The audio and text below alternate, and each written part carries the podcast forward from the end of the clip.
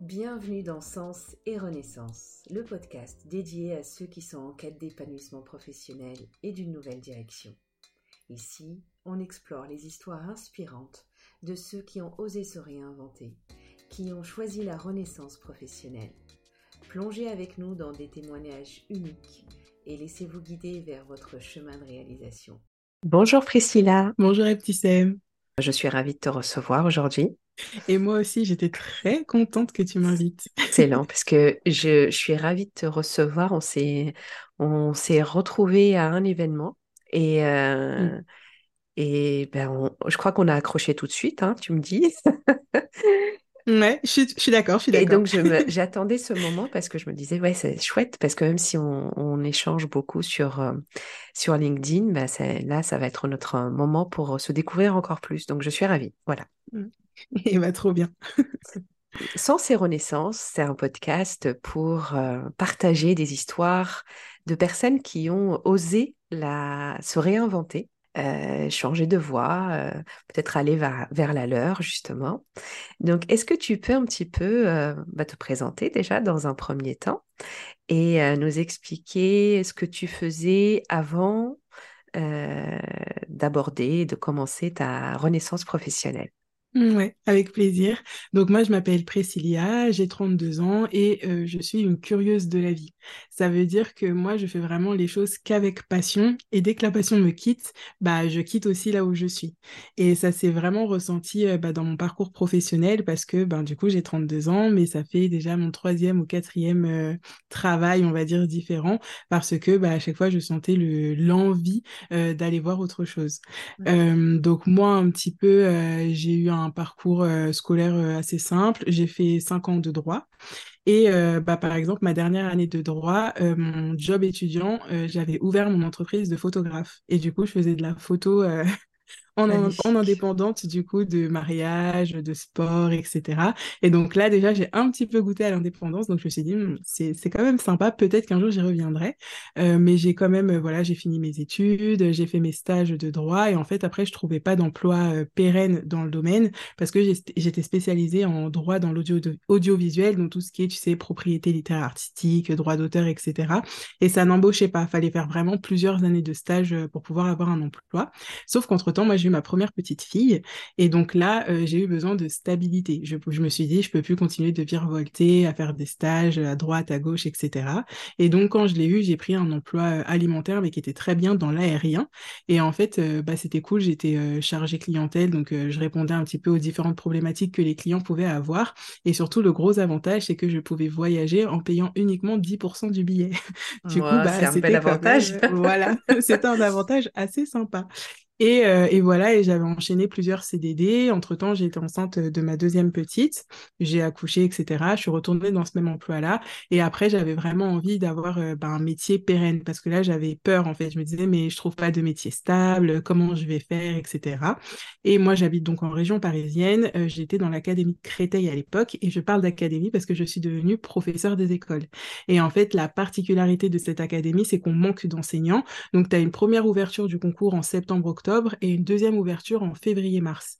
Et moi, je découvre déjà euh, ces concours-là et je découvre deux jours avant la fin de la clôture des inscriptions pour le concours, euh, bah, je découvre en fait le concours. Et là, je me dis, bah, pourquoi pas, ça pourrait être sympa, travailler avec des enfants, etc. Je regarde si j'ai les conditions requises parce que tu vois, il faut un bac plus 5, enfin, tu as plein de conditions requises. Je les ai, donc je me dis, bah, allez, je m'inscris. Et donc, euh, bah, cette même année-là, pendant mon CDD, je me dis que je m'inscris à ce concours de prof. Je pense vraiment ne pas l'avoir parce que, bah, je, enfin, j'ai jamais passé ce concours déjà, encore moins de concours de la fonction publique. Donc je me dis, bon, bah, j'y vais cette année, et si je ne l'ai pas, je le passerai l'année d'après. Et en fait, j'y vais cette année-là, et hop, j'ai le concours. Donc à la rentrée, bah, je, rentre en tant que professeur des écoles. Et voilà un petit peu euh, comment j'ai eu euh, ce dernier métier, on va dire, avant de me lancer euh, bah, en indépendant, et comme toi, tu me connais aujourd'hui, à savoir en tant que freelance dans la com digitale. Donc moi vraiment, euh, j'aide les entrepreneurs à créer leur communication sur les réseaux. Donc soit ils me délèguent totalement les réseaux, soit je leur apprends à être autonome. Et à côté de ça, du coup là j'ai lancé aussi mon podcast, donc qui s'appelle Ça suffit les conneries, pour démonter un petit peu les injonctions autour de la communication et l'entrepreneuriat. Et ce projet-là, bah pour le moment il est tout petit, mais j'aimerais bien le faire grandir. Donc tu vois peut-être que si tu me réinterviews dans deux ans, je te dirais que je fais complètement autre chose et en fait bah c'est bien aussi. C'est génial. C'est ouvert. Donc d'ailleurs, je mettrai, euh, je mettrai les infos euh, dans, dans l'épisode pour, euh, pour ton super podcast que j'ai encore réécouté hier. Et ah. chaque, invité est, juste mmh. exceptionnel et on apprend. En, fait, finalement, tu continues de, de transmettre. tu continues à faire de la pédagogie parce qu'à chaque épisode, on apprend de nouvelles choses. Et c'est vraiment magnifique. J'invite j'invite vraiment à écouter ton podcast euh, frais. Euh, on arrête les, le bullshit, on arrête les conneries, mm. parce qu'il y a quand même beaucoup de, beaucoup de choses qui circulent sur la, communication, mais pas que. Hein. Là, mm. toi, c'est la communication, mais et c'est important de bah, un petit peu de vulgariser aussi et euh, d'arrêter de, de, dire des, des choses qui, qui, ne sont pas vraies. Donc, c'est chouette. Ouais. Dis-moi, quand est-ce que tu as senti, euh, en étant euh, professeur des écoles, ce besoin de changement? Comment il s'est manifesté euh, chez toi? Alors en fait, quand en 2018, je me suis rompu le tendon d'Achille, tu vas voir que c'est un lien avec l'histoire, hein, c'est pour ça que je le dis. Ouais. et donc j'ai été alitée, enfin je devais rester allongée avec la jambe en l'air là pendant trois mois. Et moi, en fait, en plus, j'habitais au troisième étage sans ascenseur. Donc, autant te oh. dire qu'à cette période-là, je suis vraiment restée euh, bah, chez moi, en fait. Et euh, bah, très vite, je me suis ennuyée parce que tu vois un petit peu le tempérament que j'ai. Et donc, je me suis dit, bah, tiens, j'ai envie d'apprendre de nouvelles choses. Et je me suis dit, bah, puisque je suis à distance, j'ai qu'à essayer d'apprendre une nouvelle langue parce que j'adore les langues. Et en fait, euh, je sais plus trop pourquoi la langue des signes est arrivée sur le tapis. Donc, j'ai vraiment, enfin, je me suis vraiment intéressée à la langue, j'ai d'apprendre par moi-même, etc. Et ça m'a vraiment beaucoup plu. Donc, dès que j'ai pu remarcher, je me suis renseignée auprès d'une association et j'ai été prendre des cours en langue des signes. Et en fait, euh, quand j'ai repris après mon emploi aussi de professeur des écoles, j'ai continué d'avoir mes cours du soir en langue des signes. Donc j'ai pu faire ça pour les premiers niveaux. Sauf qu'arrive un moment où tu peux plus prendre des cours du soir et tu es obligé d'avoir des, ce qu'on appelle des semaines intensives. Donc pendant une semaine, bah pendant, voilà, pendant toute la semaine, tu apprends la langue. Et en fait, ces semaines-là, elles ne tombaient jamais pendant les vacances scolaires. Et euh, bah, moi, j'ai pas pu avoir euh, d'autorisation pour avoir euh, bah, ces semaines-là pour pouvoir aller apprendre la langue. Donc déjà, tu vois, c'était une première chose où je me disais, bah mince, moi j'ai vachement envie de faire quelque chose, et là quand même on m'empêche. Donc tu vois, je sens quand même une mmh. première, un premier non. Tu vois, je me dis bon, c'est pas très grave. Donc je fais la demande par l'éducation nationale. Tu as aussi le droit à des formations. Donc j'ai fait trois fois la demande pour avoir bah, des cours de langue des signes par ce biais-là, et pareil, ça a été refusé. Donc là, je me suis dit mince, bah en fait, je suis bloquée. Comment je peux faire? Euh, j'ai demandé aussi à travailler dans une classe d'enfants sourds. Pareil, euh, ça m'a été refusé. Donc en fait, très vite, à force de cumuler les refus comme ça, je me suis sentie emprisonnée. Et en fait, moi, j'ai un mmh. sentiment que, enfin, je peux pas vivre avec cette impression d'être vraiment euh, C'est quelque chose que mmh. j'arrive pas à faire. Et donc, bah là, j'ai commencé à me poser la question, à me dire, mais si vraiment je peux rien faire, enfin, comme j'en ai envie, il faut demander l'autorisation pour tout. Quand tu es fonctionnaire, tu as un droit de réserve, donc tu peux pas dire non plus ce que tu veux. en plus, là, avec l'avènement sur les réseaux sociaux, il y avait de plus en plus de professeurs euh, dont les mm, inspecteurs euh, leur demandaient en fait de fermer leur compte euh, sur les réseaux parce que ça allait pas avec l'éthique du métier. Donc je me suis dit, mais en fait, vraiment, tu enfin, es fliqué un petit peu tout le temps et tu peux plus faire ce que tu veux. Et puis après, les conditions de travail, je pense que tout le monde les connaît dans l'éducation nationale et ça n'aidait pas. Et donc là, déjà, ça a commencé à germer. Donc au début, j'ai demandé un mi-temps. Et pareil, le mi-temps, il m'a été refusé parce que bah, nécessité, nécessité de service, comme je disais, dans mmh. l'académie où je suis, il manque de professeurs. Donc on te mmh. laissait pas prendre euh, voilà un mi-temps comme ça. Et donc euh, bah, l'année d'après, il y a eu le Covid. Et pendant le Covid, moi j'étais à risque, donc j'ai pas pu retourner en classe. Et en fait, quand j'étais pas en classe, bah, je me suis sentie vraiment euh, bah mieux en mmh. fait. Et c'est là je me suis dit bah il y a peut-être un autre quotidien qui m'attend. Et donc là j'ai commencé à, à, mûrir le sujet à nourrir le sujet regarder comment je pouvais quitter aussi euh, bah, le métier de enfin l'éducation l'éducation nationale. Et en fait moi ce qui se posait c'est que j'avais peur euh, financièrement. Donc je me suis dit moi je veux bien quitter l'éducation nationale. Par contre vu que depuis 2020 euh, c'est possible en tant que fonctionnaire de demander la rupture conventionnelle je veux absolument partir avec une rupture conventionnelle tu mmh. devines bien qu'on me l'a pas accordé et moi voilà et moi, en plus, dans mon département, euh, il y a une nouvelle, enfin, il y a une condition qui s'est ajoutée, mais qui n'est écrite dans aucun texte. C'était que en dessous de 5 ou 6 ans d'ancienneté, euh, enfin, sans compter l'année de stage, on n'étudiait même pas le dossier. Et moi, il me manquait un ou deux ans, je crois. Et du ah. coup, euh, bah voilà, donc ça m'a été refusé. Pourtant, je me suis battue, hein, j'ai appelé, j'avais fait un dossier. Moi, mon, ma petite entreprise, enfin ma micro-entreprise était déjà ouverte parce que pendant le Covid, j'avais fait des petits ateliers en langue des signes, du coup. Et donc, pour me facturer, bah fallait que j'ai une structure. Donc, j'avais, voilà, c'était ouvert, euh, j'avais expliqué mon projet, enfin, j'avais fait vraiment un gros dossier et ça m'a été refusé. Et donc là, je me suis dit, bah comment je fais? Est-ce que je reste dans ce métier-là parce que j'ai peur financièrement ou est-ce que je trouve une autre solution? Et donc, euh, tu vois, on m'a refusé la rupture rupture en décembre et, de, et j'ai posé ma démission en mars. Donc, tu vois, j'ai réfléchi quand même pendant trois mois. Donc, c'est long quand mmh. même. J'ai réfléchi, réfléchi. Mmh. Et en plus, j'avais demandé ma démission après au 1er septembre. Parce qu'en fait, tu peux pas demander ta démission, euh, tu sais, dans la foulée. Parce qu'en fait, dans l'éducation nationale, ils ont quatre mois pour traiter ta démission. Et traiter ta démission, ça veut dire l'accepter ou la refuser ou euh, différer ton départ. Donc, tu vois, moi, j'ai demandé au 1er septembre, on aurait pu me dire, bah, OK pour ta démission, mais tu pars au 31 décembre. Ou on aurait pu me dire, non, tu n'as pas le droit de démissionner. Tu vois, donc en fait, euh, c'est vraiment, tu, tu sais pas. Là, c'est pas, tu dis, bon, bah, je pose ma démission, dans trois mois, je suis libre parce que j'ai le préavis, etc. C'est là, tu poses ta démission et tu croises les doigts pour qu'on te l'accorde, tu vois. Bah, écoute, moi, ce que j'ai entendu, j'ai entendu plusieurs choses dans tout ce que tu as dit notamment comment tu as transformé euh, déjà euh, une situation euh, complexe en, une, en, opportunité d'apprentissage pour toi. Tu t'es retrouvé avec un talon d'Achille rompu et forcé mmh. d'être alité au lieu de rester là à cogiter, à tourner en rond, à pas savoir quoi faire ou à se demander mais pourquoi ça m'arrive, tu as transformé ce moment en un moment pour toi pour euh, t'ouvrir vers de nouvelles compétences et ça je trouve ça génial. Et ensuite, j'entends aussi quelque chose de très important, c'est vraiment euh, euh, le premier niveau de travail que je fais avec les personnes que j'accompagne dans la renaissance professionnelle, c'est de se connecter à leurs valeurs. Et ce que j'entends chez toi, c'est qu'il y a une valeur liberté très forte. Et quand une valeur rentre en conflit avec l'entreprise dans laquelle on se trouve, et eh bien forcément, hein, y a un moment, on a besoin d'être aligné. Donc, il est, il est tout à fait normal que tu ne peux pas rester dans une, euh, bon, alors c'est pas une entreprise, mais une institution, un, un, lieu, un environnement où les choses ne vont pas, ne sont pas alignées à tes valeurs. Donc tu, tu es toujours force de proposition mmh. et ça c'est, ça c'est génial. Mais pour ça, on a aussi besoin de recul. Et toi, est-ce que tu dirais que euh, cette euh, alors, c'est, ça n'a pas été une opportunité dans à ce mmh. moment-là, mais c'est ce, moment où tu t'es retrouvé alité et avec le Covid derrière. Est-ce que ça a été aussi pour toi euh, un moment de réflexion, de, de te poser des questions un peu existentielles? Qu'est-ce que je fais? Où je vais? Mmh. Oui, complètement. Euh, déjà, moi, quand j'étais, enfin, depuis ma première année de prof, je pense même en stage, j'avais toujours dit que je resterais jamais prof toute ma vie. Parce que, bah, déjà, euh, le fait d'avoir un travail pour toute la vie, moi, c'est quelque chose qui m'angoisse. Mais en plus, en tant que fonctionnaire, mais tu sais, enfin, limite, tu peux pas être renvoyé. Enfin, vraiment, tu es, là pour toute la vie. Donc ça, moi, déjà, je sais que c'était quelque chose avec euh, bah, lequel j'étais pas ultra à l'aise. Mais je me disais pas que j'allais le faire tout de suite. Donc mmh. déjà, à la base, quand je suis arrivée, je savais que j'allais pas y rester non plus 20 ans. Et ensuite, bah, quand j'ai été alité, effectivement, euh, bah, par contre, là, j'aimais vraiment beaucoup, beaucoup le métier. Donc, moi, ça me manquait. Donc, je me disais, bah, c'est chouette, j'ai quand même trouvé ma voie. Là, le métier me manque, c'est que j'ai envie de retourner sur le terrain. Euh, donc, ça, c'était trop bien.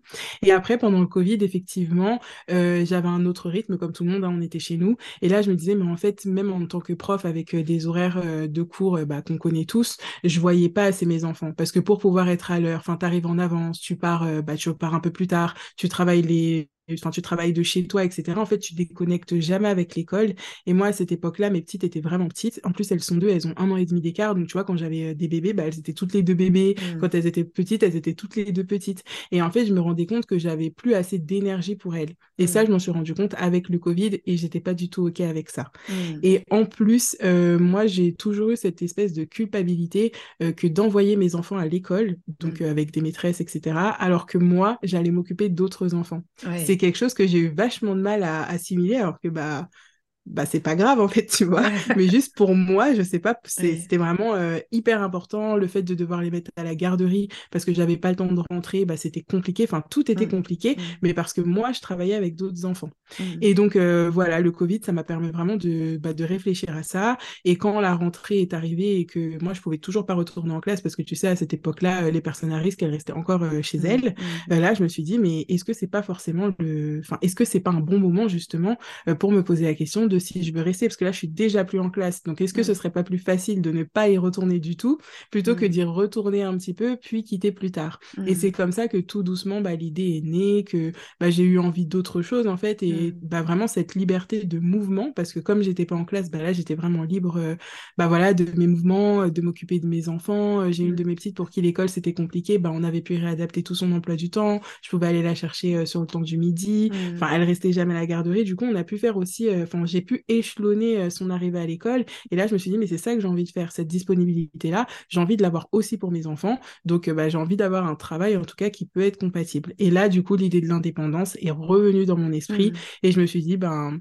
qu'est-ce que je peux faire, comment? Et mon conjoint, il a été d'un grand soutien là-dessus parce que c'est lui mmh. qui m'a dit, mais en fait, euh, tu dis toujours que c'est pas le bon moment. Mais en fait, tu auras jamais de bon moment. Donc, euh, bah, ce sera pas maintenant, ce sera jamais. Donc, bah, lance-toi. Au pire, bah, t'y arrives pas et c'est pas grave et on verra. Sauf que je pense que comme beaucoup de personnes qui se lancent euh, dans l'entrepreneuriat, moi je me disais c'est l'entrepreneuriat ou rien. En fait, je me disais c'est soit je réussis dans mon entreprise ou soit rien. Je voyais pas l'éventualité de bah peut-être je réussis pas tout de suite, je peux reprendre un emploi salarié, je peux faire autre chose. Là pour le coup, mmh. bah je sais pas, mon esprit il était buté sur cet objectif là et je me disais il faut vraiment que je réussisse celui-ci et si je le réussis pas, mais comment je vais faire? Enfin tu vois, je me disais oh là là, mais ça va être horrible, financièrement je me mets en danger, enfin vraiment des peurs euh, mmh. assez énormes mais pas du tout réaliste. Ah oui, e-, excellent. Mais ben, je crois qu'on a ça tous, tous en partage, j'allais dire toutes, mais il n'y a pas que des entrepreneurs femmes, même s'il y en a de plus en plus, j'en suis ravie. Euh, on a, enfin, je remarque, je le partage avec pas mal de personnes où euh, on est quand même beaucoup focus sur un plan, un plan A, et il n'y a pas de. Alors que dans l'alphabet, il y a pas mal de lettres. Mais c'est aussi chez les entrepreneurs. Mais je crois qu'on est aussi un peu comme ça dans la vie de manière générale.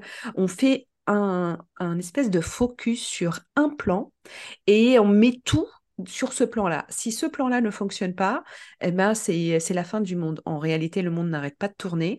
Mmh euh, moi, je dis toujours, parce que j'ai pendant toute ma carrière presque, j'ai accompagné des soignants et je sais le travail qu'ils font. Euh, nous, on ne sauve pas des vies. Hein. Donc, si, si ce mmh projet-là, quel que soit le projet, que ce soit dans l'entrepreneuriat ou dans le salariat, ne fonctionne pas, mais il y aura d'autres opportunités. Et toi, là, c'est ce que tu décris très bien et que tu illustres très bien, c'est que tu as eu plusieurs opportunités et tu as su les saisir. Tu as eu euh, le soutien de ton entourage et ça, on va en parler aussi.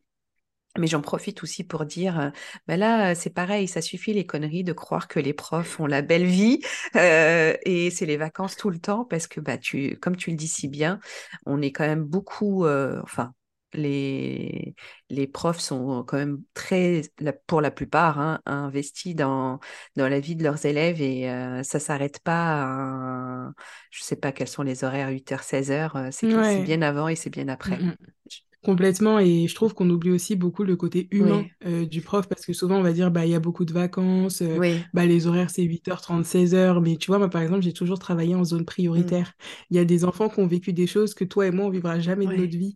Et en fait, quand on a un, bah ça va, mais dans les quartiers prioritaires, souvent t'en as, je sais pas, t'as une classe de 23, t'en as 13 mm. qu'on débute comme ça, tu vois. Et sur les premières années de prof, souvent on te met sur plusieurs classes. Donc moi, tu vois, j'avais une année où ça, bah, c'était multiplié par quatre classes. Donc en fait, c'est épuisant. Euh, moralement, tu vois, c'est pas tant là les horaires et tout. Cette année, ce qui m'avait mis à plat, c'était vraiment, bah voilà, toutes ces histoires, euh, leur vie, en fait, tu vois, leur vie et ce que toi, tu peux leur, apporter sur ce temps, justement, où ils sont avec toi. Et ça, je trouve qu'on l'oublie beaucoup euh, dans le métier de professeur. Mais moi, vraiment, ce qui m'a le plus épuisé, c'est le côté euh, humain. C'est pas le côté préparation, etc. Oui, oui, c'est très prenant, j'imagine. C'est très, c'est, on peut pas, on peut pas passer à côté de, de vie comme ça.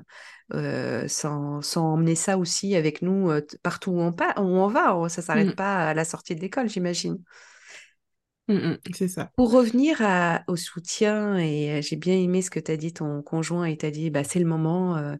Est-ce que aujourd'hui, avec le recul, tu te dis que tu attendais un petit peu le bon moment, tu attendais un signe comment, comment ça s'est passé cette justement comment tu as abordé le moment de te lancer? Est-ce que tu te disais je le ferai quand j'aurai obtenu par exemple ma, ma la, rupture, voilà, pardon. Mmh. Je le ferai quand j'aurai mis assez de côté. Je le ferai. Comment tu abordais ça? Mm. Euh, alors moi, je m'étais dit ça. Je m'étais dit, euh, je me lancerai euh, vraiment quand j'aurai obtenu ma rupture conventionnelle. Et, et en fait, je ne l'ai pas eu. Et donc là, je me suis dit, ben, je fais quoi? Et moi, je ne sais pas si c'est un, une qualité ou un défaut, mais j'ai toujours, je suis toujours dans la réaction. Donc, c'est-à-dire que d'abord, je vais réagir et après je vais réfléchir. Mmh. Et donc euh, bah là en réaction, je me suis dit bah puisqu'ils veulent pas m'accorder ma rupture conventionnelle, bah tout ce temps où je suis encore chez moi parce que le Covid ne me permet pas d'aller en classe, et bah je vais l'utiliser pour mettre sur pied euh, mon projet professionnel. Et donc, c'est mmh. comme ça que bah, j'ai retourné un peu la situation. Et c'est pour ça que aussi au mois de mars, j'ai posé ma démission parce que là, je commençais à avoir des premiers clients. Du coup, mmh. je me suis dit, bah, finalement, c'est que ça peut marcher, pourquoi pas, je me laisse une chance. Donc, euh, c'est aussi pour ça que j'ai posé euh, ma démission. Et donc, je l'ai posée en mars. Je l'avais demandé pour le 1er septembre. Donc, je m'étais dit, en fait, d'ici le 1er septembre, il faut que j'arrive à me dégager. Euh, ben, je m'étais dit un salaire à l'époque, mais maintenant, je sais que c'est une rémunération, que le chiffre d'affaires, tu as, les charges, etc. Mais en tout cas, je voulais me dégager un chiffre d'affaires à la hauteur du salaire que j'avais en tant que prof. C'était mon objectif. Et donc, du coup, je m'étais dit, bah voilà, ça me laisse quelques mois avant qu'officiellement je ne suis plus professeur des écoles si on m'accorde ma démission. Et comme ça, bah voilà, j'aurais quand même au moins un petit peu de, bah, de jus et de, de sous de côté euh, si jamais euh, bah, l'activité ne repartait pas comme il faut après. Mmh, mmh. Écoute, moi je te rejoins dans, euh, on est team action, réaction et on apprend aussi sur dans le mouvement. Et ça, c'est ça. Je je sais pas, je saurais pas te dire non plus. Est-ce que c'est une bonne chose Est-ce que c'est une moins bonne chose Je sais que des fois, je me dis ah bah j'aurais mieux fait de réfléchir. Mais mmh. en tout cas, je suis passée à l'action et j'ai appris quelque chose. Et c'est vrai que euh, euh, j'encourage les personnes qui euh, veulent se réinventer d'assurer un minimum aussi de sécurité parce que ça va, ça va leur permettre de, de pouvoir aborder les projets sereinement. Mais toujours dans l'action aussi, ne pas mmh. ralentir l'action. Pour arriver euh, naturellement, euh, quand on est dans l'action, il y a des doutes. Est-ce que tu en as eu et comment tu as fait pour les dépasser? J'en ai eu plein, j'en ai eu vraiment plein, plein, plein. Euh, quand je me suis lancée, en plus, euh, j'avais décidé de reprendre mon activité de photographe parce que, bah, comme je disais, pendant mes études, c'est ce que j'avais fait. J'ai aussi passé un CAP en candidat libre en même temps que mon master. Donc voilà, je me disais, c'est bon pour ça. J'ai les compétences, j'ai un diplôme qui l'atteste, etc. Mais en fait, très vite, je me suis dit que je pourrais pas faire que ça parce qu'encore une fois, mon envie de liberté, euh, enfin, tu vois, je caricature un peu, mais moi, je me disais, mais j'ai pas envie d'être photographe culinaire et photographier des cookies toute la journée, ni envie de faire que des portraits corporate voir des gens toute la journée. Tu vois, j'avais envie de faire plein de choses. Et sauf que euh, il y a un discours qu'on entend beaucoup, c'est il faut que tu te niches. Et tu vois, en tant que photographe, et eh ben la niche, euh, tous les photographes ne se nichent pas, mais tu as quand même beaucoup de photographes qui sont quand même assez nichés, et surtout sur tes débuts, parce que sinon on n'arrive pas à identifier vraiment ce que tu sais faire, parce que quelqu'un qui sait tout faire, c'est pas ultra bien vu tout le temps selon les métiers. Mmh. Et en tout cas, pour le métier de photographe, moi je l'avais vraiment perçu comme ça, donc très vite je me suis sentie enfermée. Et après, bah, je me suis rendu compte justement que ça faisait des années que j'étais sur les réseaux, que je donnais du conseil gratuitement, que je faisais plein de choses gratuitement, et en fait que c'était un métier. Mmh. Et donc euh, cette période-là, c'était une grosse période de doute. Donc du mois de ouais novembre, je dirais, jusqu'à jusqu'à février je savais plus où j'habitais. Vraiment, j'arrivais pas à faire un choix, j'arrivais pas à me dire mais je veux quitter la photo parce que bah ça restait pour moi un abandon entre guillemets mmh. parce que j'avais pas encore compris qu'on pouvait faire ce qu'on veut entre guillemets aussi quand on est entrepreneur. C'est-à-dire que tu mets autant de casquettes que tu veux. Donc tu vois, moi aujourd'hui, je fais encore de la photo en même temps que le reste de mon activité, tu vois, ça n'empêche pas. Et donc à ce moment-là, je me disais mais comment je vais faire? Il faut que je me niche, mais si j'y arrive pas et si je change d'activité et que c'est pas le bon choix, mais est-ce que j'ai bien fait de poser ma... de vouloir euh, quitter mon métier de prof? Parce que lui au moins c'est un métier stable. Enfin, tu vois, je me posais vraiment énormément de questions. Et moi, ce qui m'a aidé, bah, c'est vraiment, comme tu disais tout à l'heure, c'est l'entourage. Moi, en fait, euh, pas mon entourage, ma famille, etc. Parce que, tu vois, pour ma famille, je suis un peu la girouette de service. On ah dit, bah alors, c'est quoi ton nouveau projet maintenant? Bah alors, t'as pas un nouveau projet là, à nous présenter, tu vois mmh, Donc, c'est un mmh. peu ça. Et euh, alors que là, j'ai réussi à me créer un petit entourage, on va dire, d'entrepreneurs. À cette époque-là, justement, comme je m'étais lancée sur Instagram, j'ai changé aussi avec plein de personnes. Et c'est ces personnes-là qui m'ont vraiment aidé parce qu'elles, elles étaient plus avancées euh, dans leur parcours entrepreneurial. Donc déjà, elles m'ont rassuré, elles m'ont dit, mais tu vois, ton état, il est normal. Peut-être que tu vas le vivre plusieurs fois par an, etc. Donc déjà, euh, c'est ultra rassurant. Et de te dire que bah, c'est normal aussi de se poser des questions. Donc moi, ce qui m'a aidé euh, pour le doute, bah, c'est quand même de passer à l'action, de me dire, bah, si je doute, j'ai qu'à le lancer, j'essaye, je vois. Et surtout avoir euh, les retours des autres personnes bah, pour me rassurer, en fait, et pour aussi avoir leur point de vue extérieur. Parce que peut-être que toi, tu as l'impression que ton idée, elle est géniale et que ça va être bien accueilli, etc. Mais avec le point de vue extérieur, déjà, tu peux la peaufiner, tu peux la confronter. Et en plus, il s'avère que les personnes qui m'entourent, enfin, ces entrepreneurs-là, aujourd'hui, ce sont encore mes amis, mais c'est surtout qu'on est un peu chacune dans la cible de l'autre. Donc, en fait, même quand je lui parle à elle en tant qu'amie entrepreneur, bah, c'est aussi un peu ma cible. Donc, ça me permet aussi d'affiner bah, l'offre ou ce que je veux lancer, etc. Donc, vraiment, en parler. Enfin, je pense que ouais, les doutes, en parler. Parce que sinon, bah, on, croule sous les doutes, on croule sous tout ça et c'est hyper compliqué après de, s'en sortir parce que ça prend vraiment euh, bah, une, dimension énorme alors qu'en réalité, c'est tout petit. Ce que tu viens de dire, Priscilla, est hyper important. C'est l'entourage positif. Moi, j'en parle, j'en parle souvent, et euh, pas que chez les entrepreneurs. Hein, euh, parce que le podcast ici ne s'adresse pas qu'aux entrepreneurs, entre autres, oui, mais il y a aussi beaucoup de salariés qui font des renaissances. Et la renaissance n'est pas forcément euh, entreprendre. Ça peut être changer d'environnement, faire son métier différemment, changer de poste ou, enfin, en tout cas, les, renaissances sont multiples. Mais l'entourage positif, c'est important dans toutes ces facettes-là. quoi qu'il se passe, c'est important de ne pas rester seul et d'échanger avec des personnes qui ont peut-être vécu la même chose que nous ou qui l'ont aussi dépassé. C'est encore mieux parce que comme ça, on a, on, peut profiter entre guillemets de leur feedback, de leur retour, et puis même construire euh, euh, avec du feedback, c'est toujours beaucoup plus intéressant parce que nous, on a une idée comme ça, bien cadrée de ce qu'on a envie d'offrir, de, ce qu'on a envie de sortir ou de ce qu'on a envie de faire.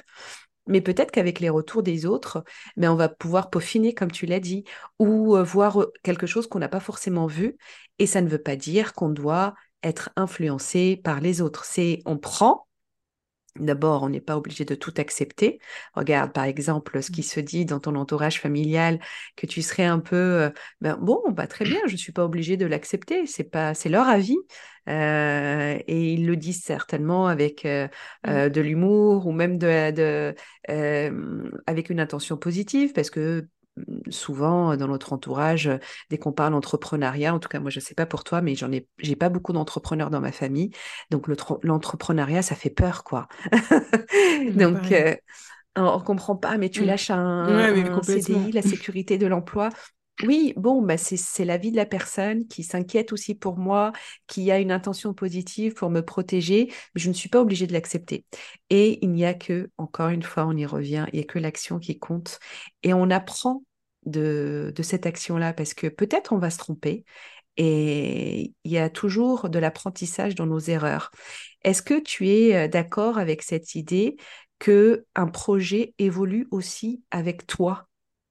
À dire que toi, tu... Oui. Euh, complètement parce que en fait soi-même on évolue. Et moi par exemple euh, je me suis fait coacher euh, l'année dernière il y a deux ans. Bref, je me suis fait coacher. Et en fait, justement, tu vois, ce que tu disais, euh, de pas tout accepter de l'entourage, etc. Bah, moi, en fait, je l'avais complètement imprégné. Mmh. C'est-à-dire que je m'étais étiquetée.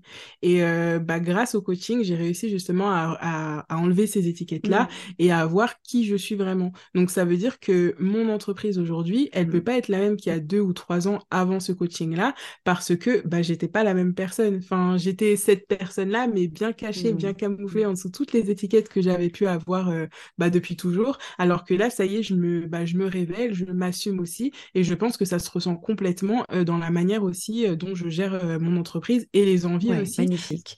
Est-ce que tu dirais donc qu'apprendre à se connaître est la meilleure clé pour pouvoir avancer sereinement? Ah oui, oui, oui. Et je pense que justement, l'entrepreneuriat, ça te pousse vachement à ça. Et je pense que même quand tu es salarié et que tu es plus euh, à l'aise dans ton métier, tu vois, moi, quand j'étais prof et que je me sentais plus bien, bah, j'ai dû me poser ces questions-là. Mais pourquoi? À la base t'aimais bien Mais enfin, du coup, tu t'interroges aussi euh, sur tes envies, sur toi-même. Est-ce que c'est toi qui as évolué et qui ne correspond plus au métier dans lequel tu es? Ou est-ce que c'est le métier qui évolue, mais peut-être que toi, tu évolues d'une autre manière? Enfin, tu es obligé de te poser vraiment toutes ces questions-là. Et pour moi, ouais, c'est la clé même du bien-être euh, en général euh, au-delà de la sphère professionnelle. On est bien d'accord. Tout à l'heure, tu parlais de choix, de difficulté de faire un choix. Moi, je sais que c'est symptomatique, ça, quand on a du mal à faire des choix, c'est qu'il y, a hum, quelque part un manque de connexion à, ses fondamentaux, à euh, ses valeurs.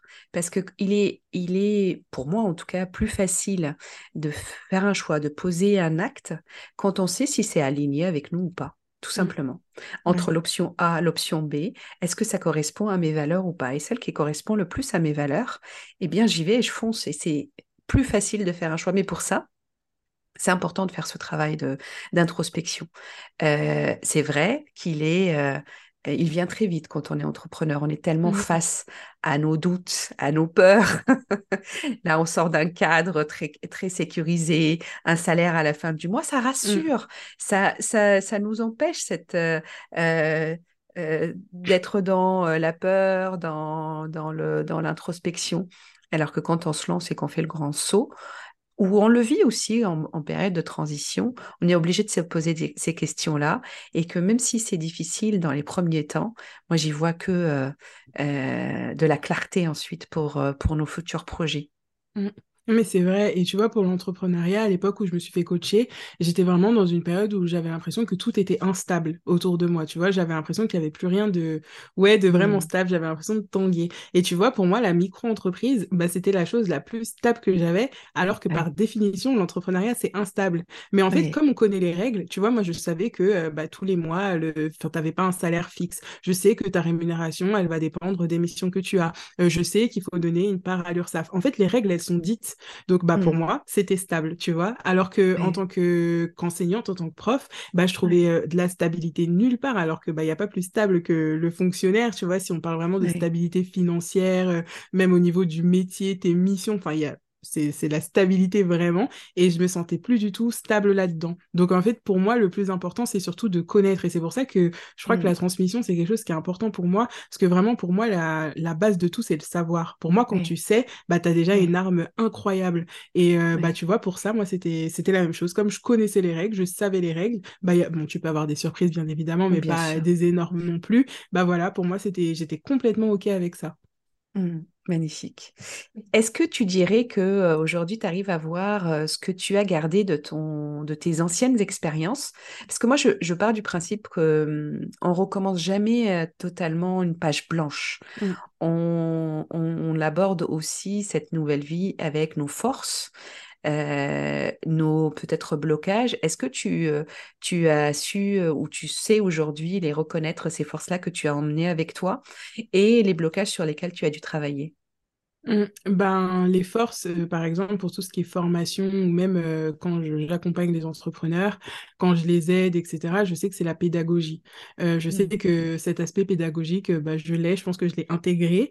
Mmh. Par rapport aussi à mes études de droit, tu vois, quand tu fais du droit, on t'apprend à être méthodique. Et on t'apprend aussi que c'est jamais oui, c'est jamais non. C'est toujours peut-être, et après, c'est à toi de convaincre. Et tu vois, ça, bah, c'est aussi un gros avantage parce que justement, quand il y a des personnes qui arrivent peut-être avec des préjugés, leurs peur, etc. Bah moi, j'arrive toujours à avoir un pas de recul et dire bah d'accord, mais pourquoi? Et en fait, quand tu bah, quand tu confrontes justement ces pourquoi-là, on arrive forcément à trouver une solution. Et la solution, d'ailleurs, souvent, elle vient de la personne elle-même. Mais ça, tu dois le vivre aussi en coaching, du coup. voilà.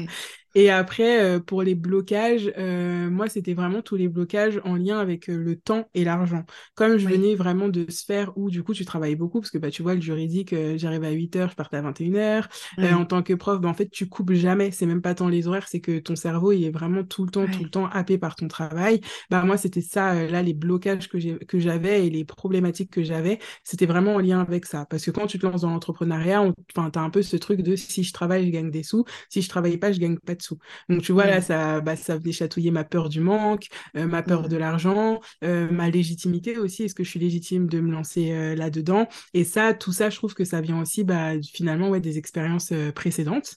Et après aussi, comme avantage, bah, le fait de venir du juridique, moi, tout ce qui est contrat, conditions générales de vente, etc., bah, je savais les faire, je savais les lire. Donc déjà là-dessus, j'ai au, moins pu cadrer mon, bah, mon entreprise et je sais que c'est pas le cas de beaucoup de gens parce que bah, c'est vraiment un monde à part. Donc ça, c'était vraiment un très, très gros avantage pour moi.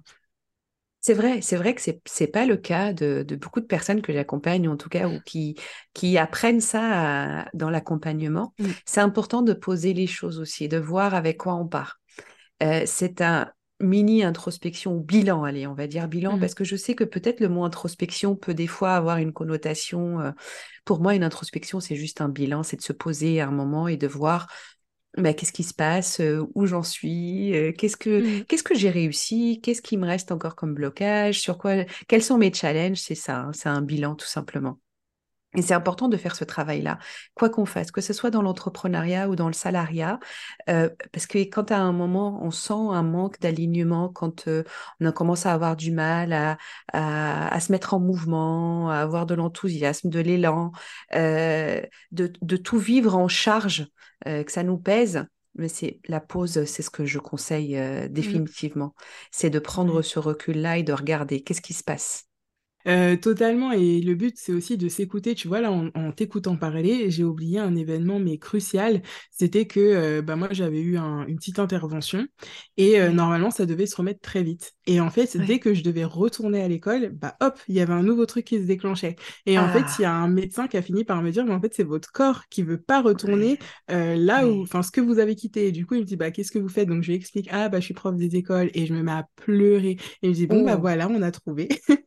et donc, euh, c'est, ce médecin-là a été incroyable parce que moi, je me, je me rendais pas compte. Il me disait, mais en fait, juste votre corps, il exprime bah, peut-être ce ras-le-bol que vous, vous avez. Mais on s'en est rendu compte euh, parce que je l'ai vu plusieurs fois. C'était euh, un médecin généraliste, mais qui faisait aussi mmh. de l'hypnose. Du coup, elle m'avait mmh. proposé de venir faire des séances d'hypnose. Donc, à force de parler, etc., elle m'avait juste dit, mais en fait, votre corps, il exprime ce que, soit ce que vous, vous ne voulez pas vous avouer, ou soit peut-être vous en êtes consciente, mais vous continuez malgré tout d'aller dans cette direction-là alors que vous ne voulez pas du tout y aller. Donc, euh, écouter son corps aussi, euh, c'est plutôt pas mal. Waouh, Priscilla, c'est hyper important ce que tu viens de dire. On est tellement à vivre à côté de son corps alors qu'il a toutes les réponses, euh, pas que le corps, hein, notre esprit évidemment, et il est très fort pour nous nous booster comme nous limiter, mmh. parce que finalement les, les, limites elles sont souvent auto-imposées. Mais euh, on est tellement à vivre en apnée, à ne pas respirer, à être à côté de son corps, à ne pas sentir, à ne pas être connecté à son corps, ne pas y voir ce qui, ce qui, ce qui s'y passe. Euh, et on est nombreux à faire ça. On est nombreux parce que euh, voilà, on se raconte des histoires. il faut aller vite, que on n'a pas le temps, qu'il y a les transports, qu'il y a le mmh. travail, que bon. Et puis on, on en oublie au passage de respirer. Donc ça c'est hyper important ce que tu viens de dire juste de se connecter à son corps et d'écouter. C'est pas anodin. C'est pas anodin, mmh. tu vois bien. Euh, tu, tu as eu du, mal, toi, à le voir, mais c'est évident maintenant que tu le racontes. Mais oui, euh, c'est ça. tu te dis, mais oui, à chaque fois que je mettais le pied euh, à l'école, bah, je me mmh. sentais pas bien. Ou à chaque fois que je vais en, en entreprise, j'ai la boule au ventre. C'est pas normal. C'est mmh. pas normal. Et c'est pour ça que c'est important aussi de pouvoir se poser et, écouter, se connecter à soi, se connecter à mmh ses fondamentaux et prendre le temps. C'est hyper important parce que des fois, on ne veut pas prendre du temps parce qu'on pense en perdre, alors que c'est ce qui va nous faire gagner sur le, le, reste de, du mmh. chemin. Mais totalement, et tu vois, tu parlais de la pause aussi. Euh, je sais que dans certains métiers, euh, s'arrêter, c'est enfin, c'est inconcevable. Et je sais que le métier de mmh. professeur des écoles, c'est un peu ça. Euh, mais comme tu disais tout à l'heure, on ne sauve pas des vies, etc. Je trouve que souvent, que ce soit en tant que prof, même en tant que parent parfois, on se place un petit peu comme un pilier euh, irremplaçable.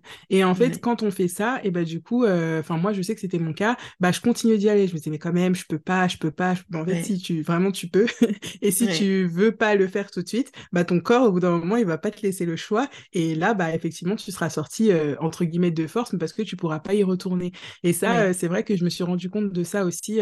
ce ouais, ce truc vraiment de se mettre en Ouais, en personne irremplaçable, alors qu'en vrai, bah, personne n'est irremplaçable. Enfin, voilà, il n'y a pas de.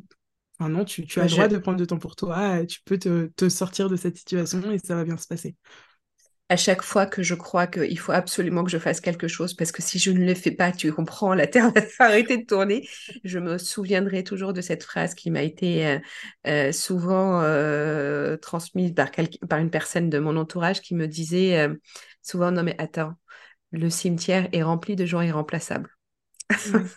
bon, ça tellement vrai. Ouais. Ben oui, ben oui, personne personne n'est irremplaçable. Alors j'aimerais quand même nuancer. Hein. Pour les professeurs, ils ne sauvent peut-être pas des vies, mais construisent des vies. Et je peux comprendre aussi cette euh, cette responsabilité dont tu parlais, mmh. que bah, il y a des enfants qui sont là pour, euh, on doit s'occuper, accompagner, donc j'imagine que ça doit être aussi euh, plus difficile à aborder la pause et le retrait. Oui, complètement. Je, voudrais nuancer à ce niveau. Oui, je suis d'accord. C'est vrai que j'ai pas précisé parce que j'étais dedans, du coup, ça me paraît évident. Mais en fait, comme le système, il est compliqué, en fait, toi, en tant qu'une seule personne, tu veux pallier le système et c'est Mm. pas possible. Oui, Donc, tu vois, tu vas te dire, bah, si je m'absente, bah, ma classe n'aura pas de remplaçant, peut-être qu'ils n'auront pas de remplaçant longtemps, ça va être compliqué pour les collègues, qui devront récupérer euh, mes élèves parce que Mm. moi, je suis absente. Donc, en fait, tu culpabilises. Mm. Mais parce que justement, le système aujourd'hui ne fonctionne plus, euh, qu'il n'y a pas assez de personnes justement pour, pour euh, aller devant les élèves. Donc, forcément que ça renforce en plus ce, ce truc de bah, je peux pas partir. Donc, oui, effectivement, c'est important de préciser. Oui, oui, mais oui. Et puis en plus, euh, l'idée est que tu as cette responsabilité, tu avais cette responsabilité-là des enfants et tu as, tu, tu, tu te sentais euh, euh, le besoin de les accompagner pour leur bien-être à eux, Mm, pour construire leur, leur chemin, les aider à construire leur chemin. Sauf que bah, tu ne peux rien faire que tu ne peux rien faire pour eux si tu es à plat aussi. c'est ça. Et le, et le corps, quand on y revient, c'est un signal. Ça commence au début par des petites choses et si on n'entend pas, ça va aller en augmentant. Mm, C'est- Aujourd'hui, on a, on a très bien compris euh, le, le- le- comment on peut aussi, euh, euh, comment notre corps peut être un, un vrai euh, ouais. coach aussi pour nous, pour nous dire là, ça va pas. Mm, mais c'est vrai. Là, c'est pas OK en fait. Ouais. Non, mais j'allais dire, c'est euh, moi, on me disait souvent au moment où je me rendais pas compte, tu sais, quand tu prends l'avion et qu'on t'explique les règles de sécurité, on me disait tout le temps, euh, oui, mais regarde, euh, d'abord, tu dois te sécuriser toi, donc Oui, mettre ton masque à toi avant de t'occuper des personnes qui sont autour. Alors que instinctivement, je pense que si on nous le disait pas et que demain il y avait un crash d'avion et qu'on était dedans, je pense qu'on s'occuperait, par exemple, si on est avec nos enfants, oui, bah, je pense que instincti- instinctivement, on s'occuperait de d'abord avant de s'occuper de nous. Mais si nous, on peut pas tenir euh, le choc, ça, bah, ça marche pas. Et c'est vrai que cette image, elle m'avait vraiment, enfin, même aujourd'hui, tu vois, je me dis à chaque fois, mais oui, c'est tellement vrai. Et ça paraît évident en vrai, mais tant qu'on te l'a pas dit au moins une fois ou peut-être que tu t'y es pas confronté, Mm. bah non, ça te paraît absolument pas logique, alors que Vrai. si, totalement. J'utilise beaucoup cet exemple vrai. C'est exactement ça. C'est pareil pour euh, la bienveillance, pour l'empathie, pour la compassion. Ça commence par soi. Si on s'en donne pas assez, on peut pas être là pour les autres. Si en plus c'est un besoin d'être là, d'accompagner, de transmettre, et je sens bien que ça fait partie de ton histoire de vie, mais tu peux pas le faire si tu n'es pas toi euh, rempli Mm. déjà. Il faut Ouais. remplir son propre vase avant d'aller remplir le, le- le vase des autres. Complètement. Mm. Je suis cet exemple, il est génial pour ça. Je cherche à valider une, une, euh, une réflexion que j'ai. Donc, je pose la même question à, tous mes invités. Est-ce que aujourd'hui tu retrouves quelque chose de ton enfance dans ce que tu fais ou dans ce que tu as fait d'ailleurs? Pourquoi? Alors, je vais t'expliquer pourquoi je pose cette question. Parce que euh, quand on, me dit euh, Ah, mais non, mais moi, je crois que j'ai pas de talent, je sais pas, oui, voilà, je vois pas, je, je crois que j'ai pas de talent. Je dis souvent, je renvoie souvent à l'enfance, qu'est-ce que tu aimais faire sans compter? Quand tu te mettais dedans, ben, tu ne Mm. voyais pas l'heure passer. Est-ce qu'il y a quelque chose de ton enfance dans ce que tu fais aujourd'hui ou dans ce que tu as fait dans des métiers euh, que tu as, que tu as eus? Mm. Bah moi j'ai toujours bien aimé euh, tout ce qui touche à l'artistique et la Oui, créativité. Donc là euh, bah, je suis clairement oui, dedans oui, vu que je crée euh, littéralement des visuels, des choses comme ça. Et après moi j'aimais aussi beaucoup lire, écouter le théâtre. Donc bah en fait pareil tu vois. Enfin je trouve que quand t'es prof c'est un peu un one man show à chaque fois. Quand t'es formateur c'est pareil. Quand tu fais bah voilà des visios avec des entrepreneurs ou quoi que ce soit c'est pareil. Et donc je trouve que ouais aujourd'hui je pense que si mon en... enfin si l'enfant j'étais à me regarder aujourd'hui, je pense que, enfin, moi, j'ai l'impression de faire plein de trucs pour l'amuser, Oh, vois. Comme magnifique. si euh, je pouvais me regarder moi-même et me dire, ouais, bah, c'est cool, en fait, tu magnifique. C'est trop bien. Continuons comme ça. Magnifique. La créativité, donc tu dirais. euh, Et la Ouais, cré- créativité n'est pas que artistique, hein. La créativité, c'est aussi ouais, trouver des solutions. Et tu l'as bien ça. montré aussi sur ton chemin de vie, c'est qu'à chaque fois, bah, tu trouves la bonne solution pour te sortir d'une situation que tu trouves bloquante. Donc ça, c'est, Oui, quelque chose que tu retrouves de ton enfance. Magnifique. Et puis, j'ai fait des études de droit, donc en termes de créativité, euh, si on l'entend dans le sens artistique du Oui. terme, bah, c'était pas le meilleur endroit pour Complètement. quoi. Complètement. À ton tour aujourd'hui, qu'est-ce que tu pourrais partager euh, et transmettre, euh, puisque la transmission c'est important pour toi, aux personnes qui sont euh, en phase de ou de questionnement, ou aussi déjà qui ont abordé une renaissance professionnelle, qui ont commencé à poser des, choix, qui, sont passés dans l'action. Qu'est-ce que tu leur, transmets comme conseil? De se sentir capable de tout.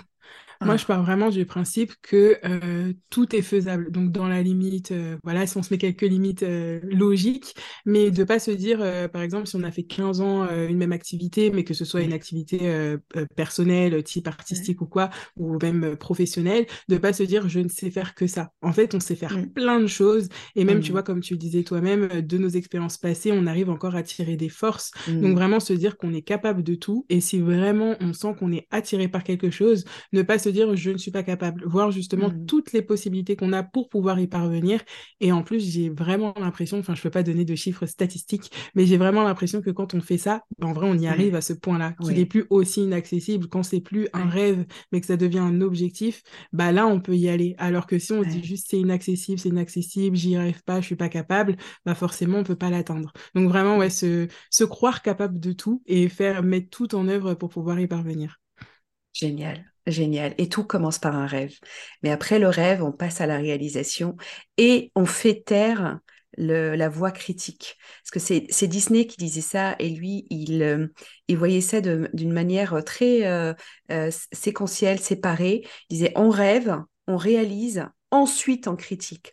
Or, nous, on commence par rêver et tout de suite critiquer, dire Ah, mais, non, mais je suis pas capable, j'ai pas la compétence. Eh bien, on va l'acquérir, la compétence. On passe à l'action, on réalise. Et au passage, dans la réalisation, il y a cette phase aussi évaluation. Euh, qu'est-ce, que, qu'est-ce qui manque? Qu'est-ce qui pourrait être mieux? Et là, on peut autoriser euh, la voix critique, mais critique toujours constructive parce que. Mmh le euh, je n'y arriverai pas, je n'ai pas les compétences, je n'ai pas les talents, c'est ce que j'entends aussi mmh. souvent. ça, ça me, ça me met un petit peu en transe. Non, on, laisse la voix critique à la fin et toujours constructive pour euh, mmh. apporter quelque chose de nouveau. C'est beau, je trouve, de finir sur cette touche-là. je voudrais juste rebondir sur ce que tu as dit sur l'évaluation. C'est intéressant parce que toi, tu appelles ça l'évaluation, parce que c'en est clairement une. Mais tu vois, si on n'aboutit pas à ce qu'on veut, bah, cette partie-là, on l'appellera l'échec. Et tu tu vois, souvent, ah. on va rester avec l'échec et du coup, bah, t'en fais rien parce que tu considères que c'est un échec. Alors que si effectivement, on le voit comme tu dis, comme une évaluation, on peut se dire, bah voilà, j'ai fait tout ça parce que même dans ce qu'on appelle un échec, il y a quand même plein de choses positives et se dire, bah qu'est-ce que je peux en tirer, qu'est-ce que je peux faire avec, maintenant et comment je peux avancer avec ça? Magnifique, et je ne peux que rebondir encore sur ça, parce que le, sujet de l'échec est très vaste et, euh, et je trouve qu'on on parle plus volontiers de réussite Or, si on regarde bien toutes les réussites, toutes les réussites, elles sont, elles se sont aussi faites autour de l'échec, de ce mm. qu'on appelle, mais on mm. on me voit pas là, mais je fais un guillemet. Euh, il n'y a pas d'échec, il n'y a que des moments d'apprentissage. Il n'y a que quelque chose qui, qui n'a pas fonctionné correctement et on va revenir dessus pour le faire différemment pour arriver à atteindre nos objectifs. Mm. C'est magnifique. C'est beau. Moi, merci est-ce que tu voudrais euh, ajouter quelque chose? Est-ce qu'il y a une nouveauté que tu voudrais nous annoncer ici, que je, me, je mettrai aussi dans le lien du podcast? Euh, non, j'ai pas de nouveauté. bon, en tout cas, je mettrai tes liens pour euh, LinkedIn et Insta. Euh, qu'on aille te découvrir parce que tu as un univers magnifique et que bah, c'est, je, suis, je, suis, je suis contente de cet épisode parce que j'en ai appris davantage sur toi. merci à toi. Bah, merci pour l'invitation et franchement, tu mènes vraiment très bien les interviews, donc continue comme ça. Hein. Waouh Alors, on le voit pas, mais je rougis parce qu'avoir un compliment de la de d'une personne qui pour moi m'inspire dans le podcast, merci. Merci pour ça. Avec plaisir. Si cet épisode t'a plu, abonne-toi pour ne plus manquer aucun conseil sur la renaissance professionnelle. Et si tu peux laisser des étoiles, ça m'aide à faire connaître le podcast. Merci pour ton écoute et à très bientôt.